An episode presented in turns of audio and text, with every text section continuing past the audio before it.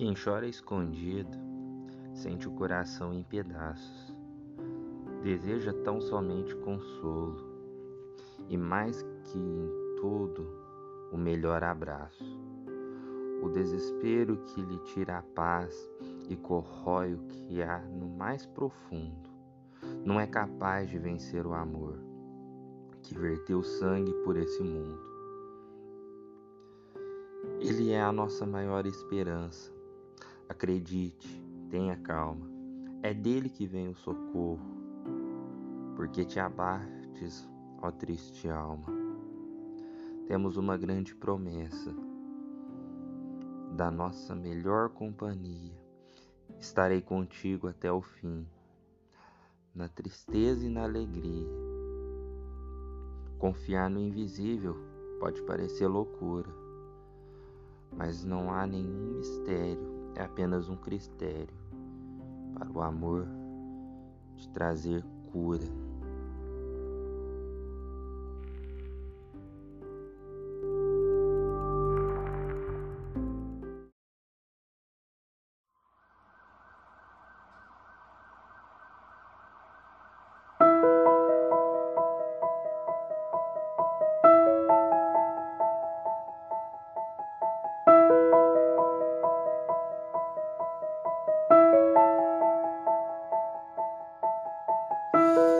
Nestes dias de desespero,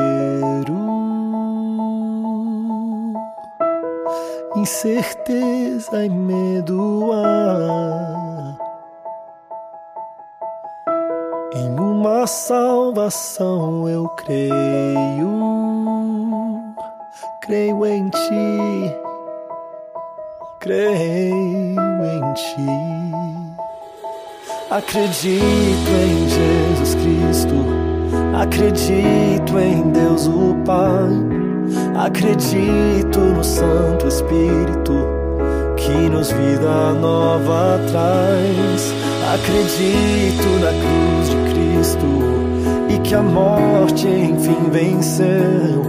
Acredito que ressurreto muito em breve voltará creio em ti.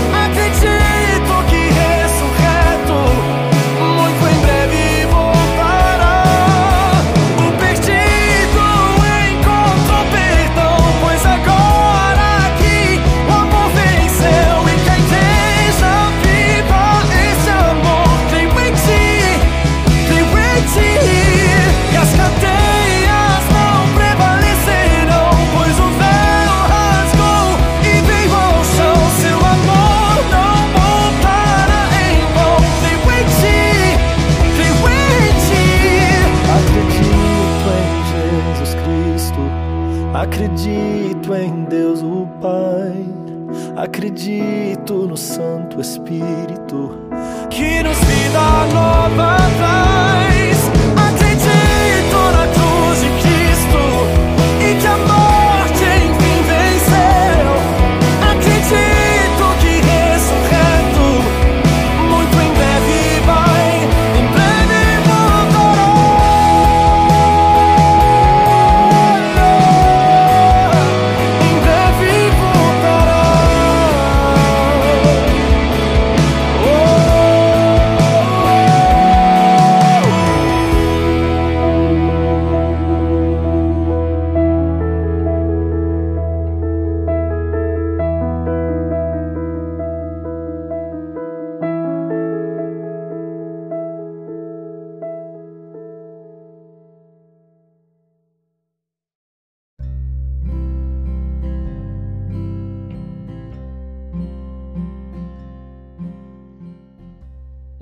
Movimento que se acendeu paralelamente à reforma protestante foi o renascentismo.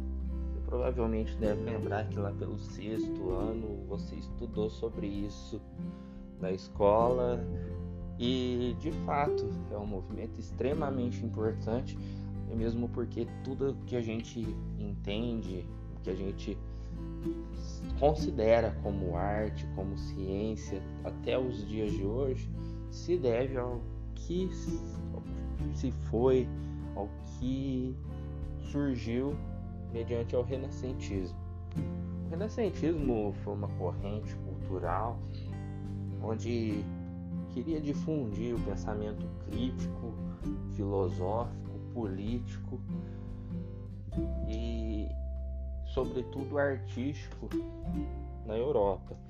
Eles viam de um momento muito conturbado, né, qual chamamos de Idade das Trevas, que foi ali na Idade Média até o século XV, e isso teve muitos danos para eles, né? Era um período onde a igreja controlava todas as riquezas, toda a sociedade e foi um momento no qual pouquíssimo desenvolvimento foi gerado. A gente pode falar da peste negra que ocorreu no século XIV, por exemplo, onde dizimou metade da população europeia.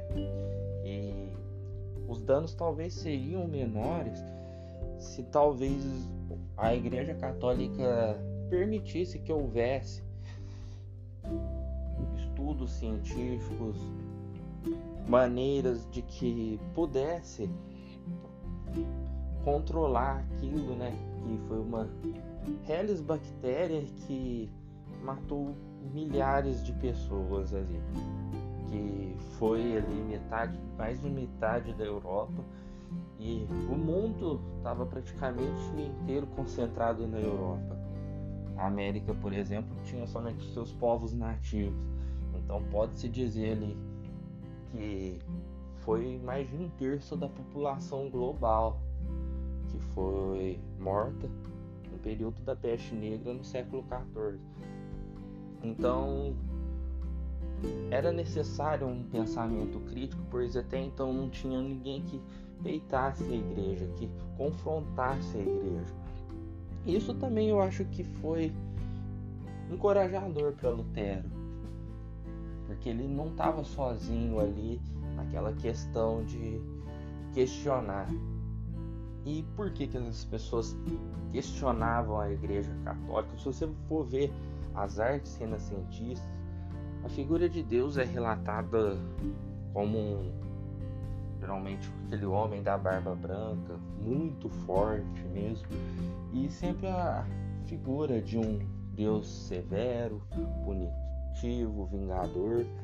E isso era de fato a imagem que a Igreja Católica, naquele momento, fazia de Deus.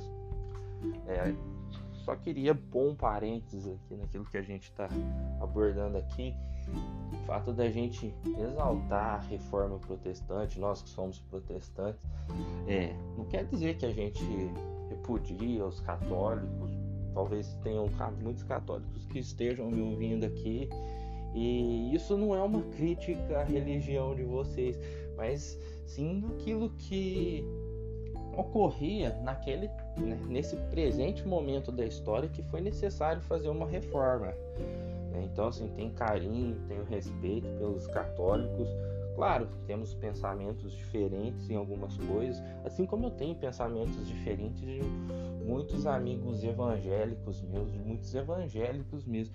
Então, tal como eu tenho críticas a muitas coisas praticadas também nas igrejas evangélicas, né? Então, assim, acho que é importante a gente colocar esse parênteses aqui, porque a reforma socorreu por conta de uma atitude, né, de algumas atitudes erradas naquele presente momento da história. Dado isso, voltamos para o nosso raciocínio aqui, que as artes renascentistas, né, refletiam aquilo que a Igreja Católica, a imagem que a Igreja Católica passava de Deus ali naquela época, naquele presente momento. Então, foi ali também onde teve-se um grande acendimento ali do ateísmo, né, das correntes científicas num, todo, e isso mudou o mundo, né? E Lutero, para fazer suas 95 teses, né, levantando as cinco solas que a gente está falando aqui, um versículo que foi extremamente fundamental. Lutero meditou muito, Lutero procurou muito respostas, porque ele não fez, ele não só chegou lá e falou assim, o negócio é isso aqui, bateu o martelo lá na porta lá e pronto. Não, consultou muito a palavra de Deus. E um versículo que foi chave mediante a isso está lá em Romanos 1,17, que diz: Porque no Evangelho é revelada a justiça de Deus, uma justiça que do princípio ao fim é pela fé, como está escrito: o justo viverá pela fé. Portanto, isso foi tipo uma explosão na mente de Lutero. Poxa, como assim? Então quer dizer que não precisa pagar indulgências, pagar sacrifícios para não precisa dar dinheiro para construir lá a sua casinha no céu. O justo viverá pela fé. Né? No último episódio a gente falou de graça, que a graça é algo constrangedor. E uma coisa puxa a outra, né? Tal como a graça é um amor constrangedor que a gente não pode fazer nada. Tá? A única coisa que ele pede de nós, a única coisa que a gente precisa de fato ter é ter fé, é crer nele.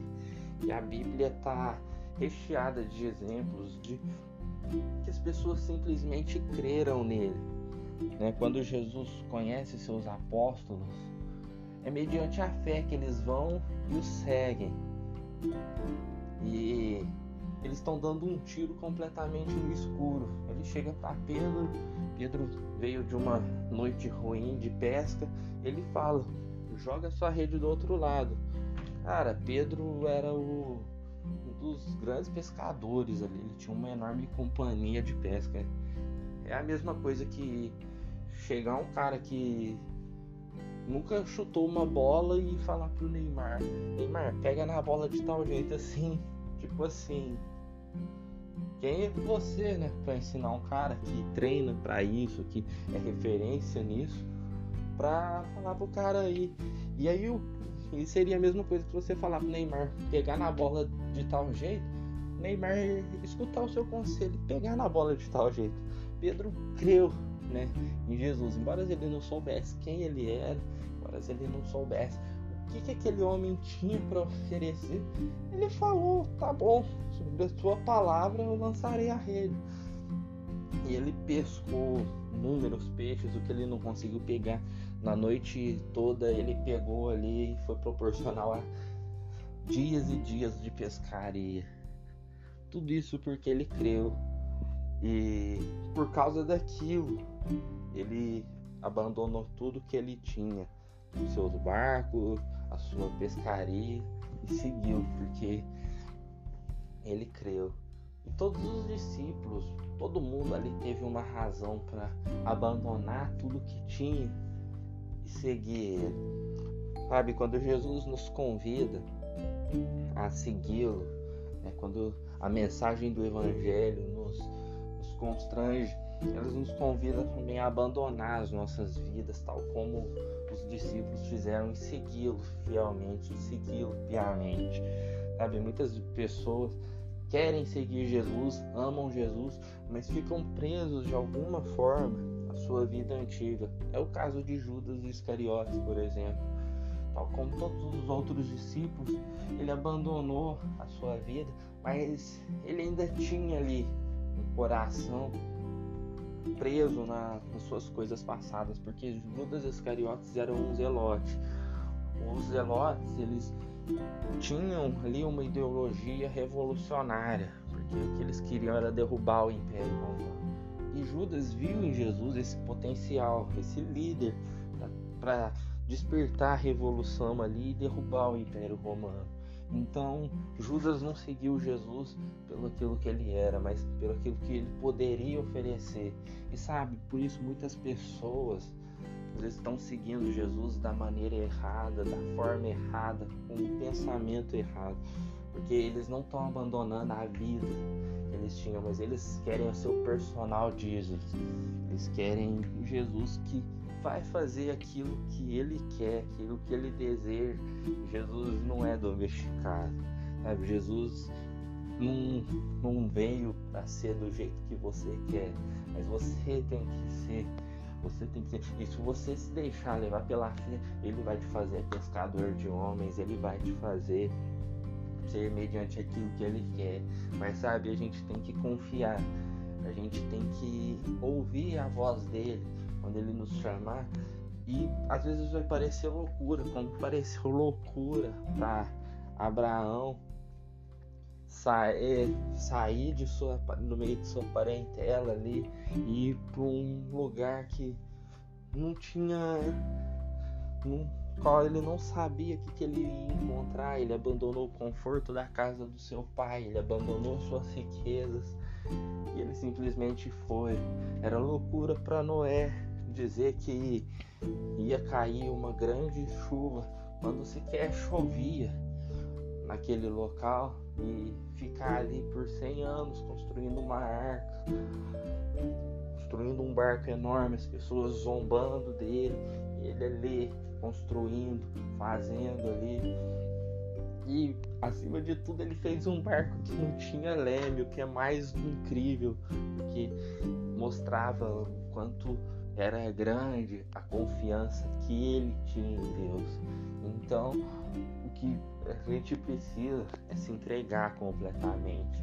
É se entregar completamente. É crer nele, é crer que ele está no controle de tudo e que ele vai nos suster, que ele vai fazer aquilo que for necessário por nós e seguir, abandonar, renunciar ao nosso eu. Jesus fala de muito disso, né? Que negue a si mesmo, tome a sua cruz, que negue a si mesmo, né? E siga como aquele jovem que perguntou o que eu faço para herdar a vida eterna. Vende tudo que tem, dá aos pobres e siga-me, porque o tesouro dele estava nas coisas dele, estava nas riquezas dele. Então, creia nele, confie nele, que o que ele tem é melhor do que os seus planos, é melhor do que os seus pensamentos. É claro que vai ter pensamentos, vai ter sonhos seus que vão convergir com dele, porque a palavra também diz: meu é o querer, meu é o efetuar. Então vai ter coisas que sim ele vai colocar no seu coração, tal como desses heróis da fé. Em Hebreus 11 relata vários exemplos de pessoas que creram, né? Não tem nem como eu ler aqui porque foram muitos exemplos. Lembrando todo mundo odeia Cristo, quando o Julius começa a falar se fulano desistisse, se fulano desistisse. É tipo Hebreus 11, é aquilo, porque relata tantos exemplos de fé e no final o autor de Hebreus ainda diz, né? Seriam muitos exemplos que não dariam para revelar aqui, porque de fato eles só vão até o, a parte que prega ali no ao Corão. Então é muita coisa, cara. Então, nossa, eu acabei de revelar, fazer uma heresia que eu falei ao Corão. Ao Corão é o livro do Islã, a Torá que é o livro do judaísmo. pois bem, voltando. Então, sabe, a Bíblia está repleta de exemplos de fé, só que as pessoas têm uma concepção errada do que é a fé em Deus. Porque tem a questão de você ter fé, de você acreditar em algo, você acreditar em alguém, isso é fé também.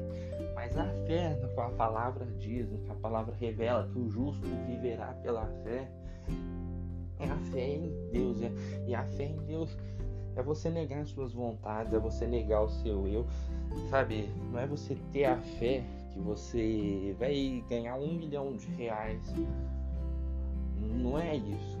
A fé você crer em Deus, é você acreditar que Ele está no controle da sua vida e que se você ganhar um milhão de reais vai ser para a glória dele, se você ser pobre a vida inteira vai ser para a glória dele também. A gente precisa entender isso porque a gente vai falar disso nos próximos episódios, porque as pessoas têm muito feito isso, né? Do do personal Jesus, do Jesus que vai realizar os desejos do meu coração. Ele, a palavra diz sim que ele realiza os desejos do nosso coração, desde que sejam mediante, sejam alinhados com a vontade dele. Talvez você queira um milhão de reais para fazer um monte de maldade, por isso ele nunca vai te dar toda essa grana. Então, sim, a gente vai adentrar nisso nos próximos episódios, mas é um fica lá dentro. Então, você ter fé, a fé no que diz que o justo viverá pela fé, sabe? Acho que isso fica muito claro. O justo viverá pela fé. Então, assim, você vai depender, você vai ser eternamente dependente da fé que você tem em Deus, que você tem no Senhor.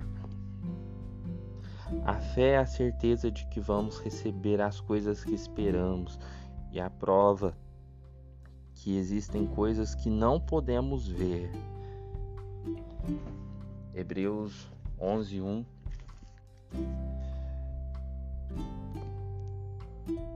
Em quem também vós estáis, depois que ouvirdes a palavra da verdade, o evangelho da vossa salvação, tendo nele também crido, fostes selados com o Espírito Santo da promessa, o qual penhor da nossa herança para a redenção, a possessão de Deus para o louvor de sua glória.